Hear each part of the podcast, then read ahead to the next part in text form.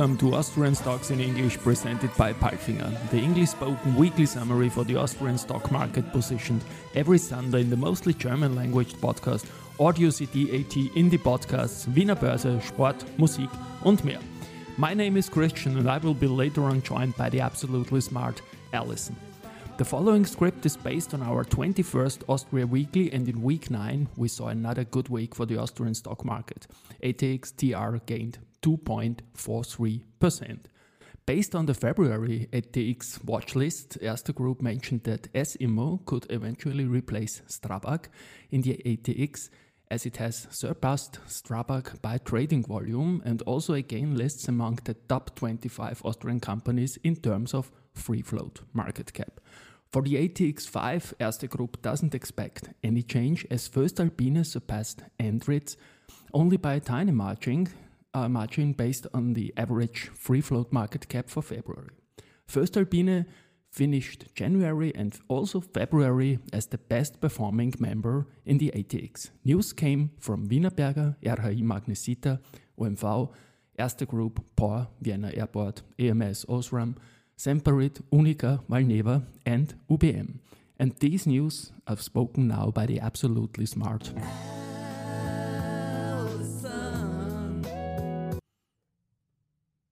Thank you, Christian, for calling me absolutely smart. And these were the news of week 9. Monday Wienerberger, the Wienerberger Group, a supplier of sustainable building materials and infrastructure solutions, is pleased to announce two recent acquisitions in Northern Europe. Komproment APs and Strøjer Group. Both businesses provide sustainable facade solutions and will add approximately 50 million euros in revenue and 131 new colleagues at two locations to Wienerberger's business. Heimo Scheuch, CEO of Wienerberger AG explained, the two acquisitions mark the next step in Wienerberger's bolt-on acquisition strategy, reinforcing our position as a supplier of complete facade solutions in Northern Europe.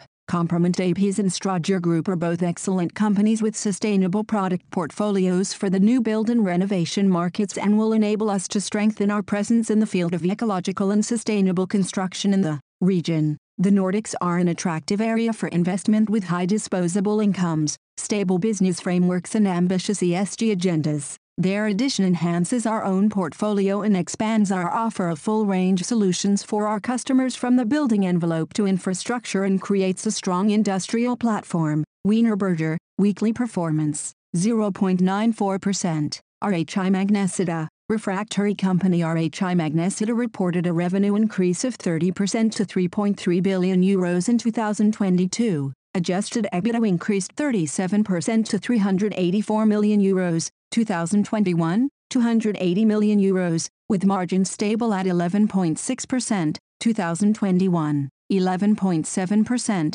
despite significant cost increases in energy, raw materials and freight with margin resilience supported by benefits from the production optimization plan. Commenting on the results, Stefan Borgas, CEO RHI Magnesita, said, in 2022 we demonstrated the benefits of focusing on our customers as the investment we made in high working capital enabled us to both gain market share and increase prices, adding around 600 million euros to revenues as higher costs were passed on. I am pleased to report growing progress on our M&A strategy with acquisitions in India, China, Turkey and Europe agreed or completed during the year. Whilst the outlook for 2023 is more uncertain than prior years due to slowing demand for refractories and softer pricing in certain regions, RHI Magnesita is able to face these challenges in a much stronger condition as a result of the implementation of its strategic cost savings and sales strategies over the past four years. RHI Magnesita, weekly performance, minus 0.98%.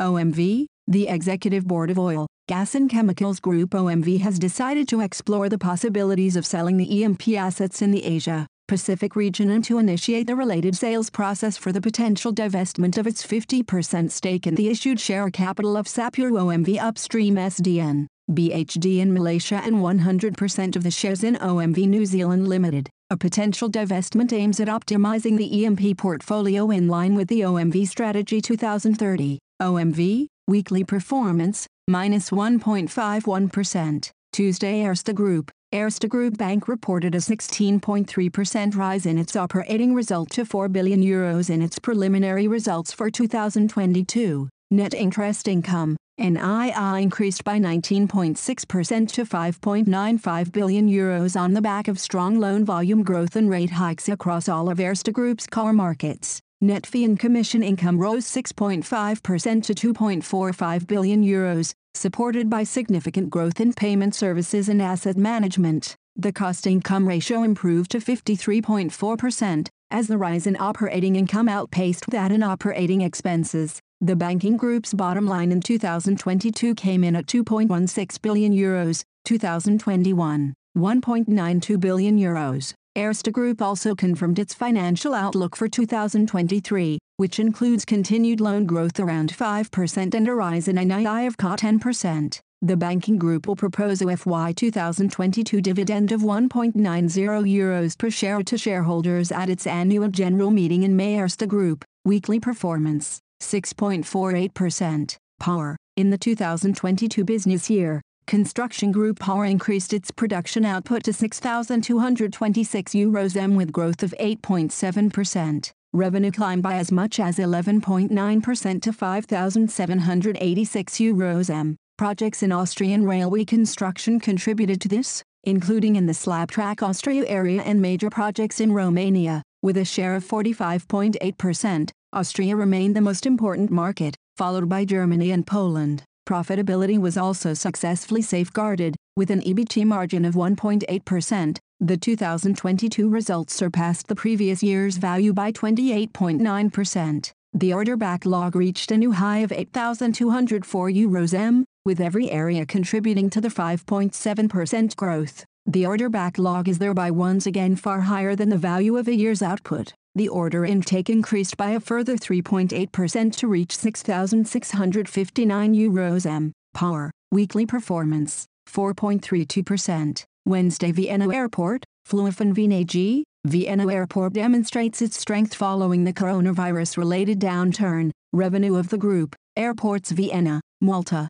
Košice went up to 692.7 million euros, 2021, 407.0 million euros. EBITDA almost doubles to 295.9 million euros, 2021, 154.4 million euros. Net profit was 128.1 million euros, 2021, 6.6 million euros. Günther Ofner, member of the management board of Flughafen AG, says, these good business results will serve as the basis for a clear growth path based on higher investments which should equal about 135 million euros. Alongside the dynamic growth of the airport city, dividends for 2022 will amount to 60% of the net profit after non-controlling interests. Not only shareholders but all employees will benefit via the Employee Foundation. The dividend payout ratio should increase in 2023. New business location projects, above all the satellite propulsion system manufacturer Enpulsion,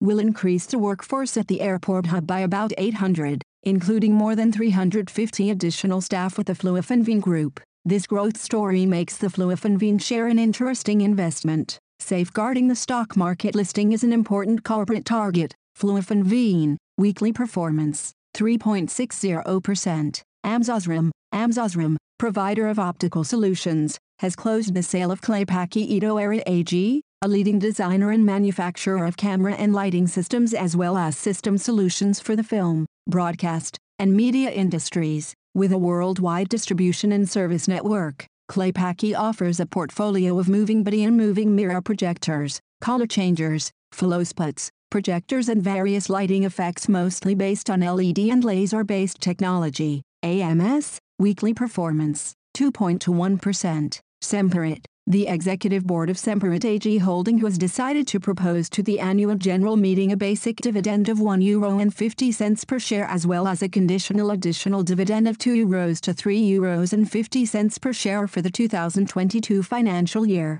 The entitlement to the additional dividend depends on the sale of the medical business, Sempermed, production of examination gloves including sales organization first, by September 30, 2023. The basic dividend will be paid out on May 3, 2023. Semperit, weekly performance, 10.79%. Thursday UNIQA, The international ratings agency Standard & Poor's S&P upgraded the outlook for UNIQA Insurance Group AG, UNIQA Österreich Versicherungen AG and UNIQA Re AG from negative to stable. S&P also reconfirmed the A rating for UNIQA Österreich Versicherungen AG and UNIQA Re AG, and the A rating for UNIQA Insurance Group AG. S&P emphasizes that despite difficult market conditions and impairments on Russian and Ukrainian bonds in 2022, UNIQA has achieved a strong technical result in operating profit. As a key contributing factor the ratings agency highlights UNIQA's diverse business portfolio of property and casualty insurance, life insurance and health insurance in the domestic market of Austria and in Central and Eastern European,